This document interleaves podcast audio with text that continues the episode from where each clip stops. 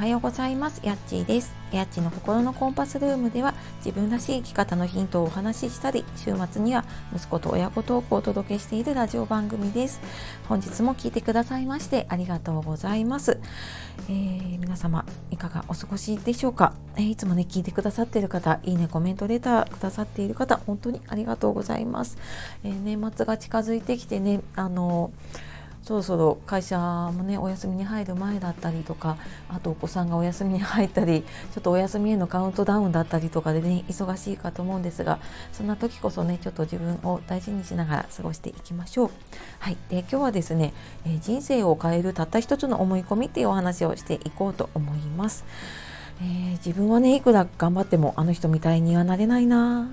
とかって思うことありませんか？ね、これ実はあのたった一つの思い込みがあなたの人生を左右しているっていうことがあるんですよ。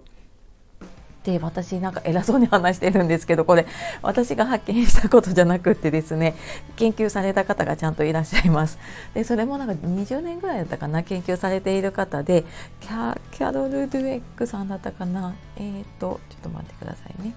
そんな名前だったと思います。はい、キャあキャロル・ドエックさん心理学者の方がですねあのそういう研究をされていらっしゃいます。でよくあのマインドセットってね聞いたことある方が多いかと思うんですけれどもこう人のね固定された考え方とか若組みのことをね言ったりとかしますね。でこれってなんかこう事実をどう捉えるかって心の在り方によって変わったりとかねすることもあるんですよ。でじゃあなんかどういう考えがあるのかっていうと2つあって固定思考と成長思考っていう2つのねあの考え方のパターンがあります。で固定思考は、えーと、才能知能性格は一生変わらないって思う考え方。で成長思考は才能知能性格はいくらでも変えられるって思う考え方。さてあなたは固定思考ですか？成長思考ですか？どちらでしょう？でこれあのどっちだからいいとかどっちだから悪いとかではないんですよあの正解不正解もないです。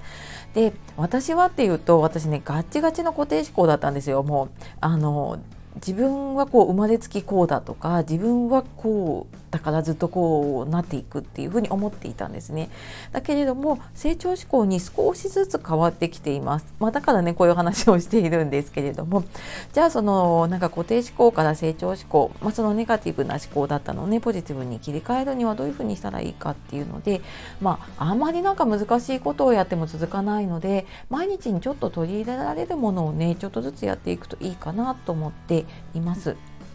で、まあ、簡単にできるもの私思い浮かんだの3つかなあのポジティブになれる姿勢をとるっていうのと笑顔を作るっていうのと自分を満たすっていう3つを、えー、ちょっとね毎日に取り入れていくといいかなと思っています。まずあのやっぱ姿勢がね悪かったりとかあの明らかにちょっと落ち込んでいる顔をしているとやっぱりどうしてもネガティブに陥ってしまうんですよね。なので例えばこう上向いて深呼吸ねあの簡単にできますよね。でその姿勢のままなんかネガティブなことって考えるのむず逆に難しくなっちゃったりとかね笑顔、まあ、これあの自然に笑うこともあればねこう作った笑顔の時もあるかもしれないんですけれども作り笑顔でも効果があるって言われているのでそのなんか笑った顔のまま落ち込むのってやっぱりね難しいですよね。なのでなんかこんな風にそういう風にちょっとポジティブになれるような、えー、自分の体の状態を作ってあげるっていうこととあともう一つはね自分を満たすっていうのは多分私何回か前の回家族にイライラするとかそんな時だったかな、まあのまず自分を満たしてみましょうっていう話をしているかと思います。であの自分にね頑張ったねって声をかけてあげてみましょう。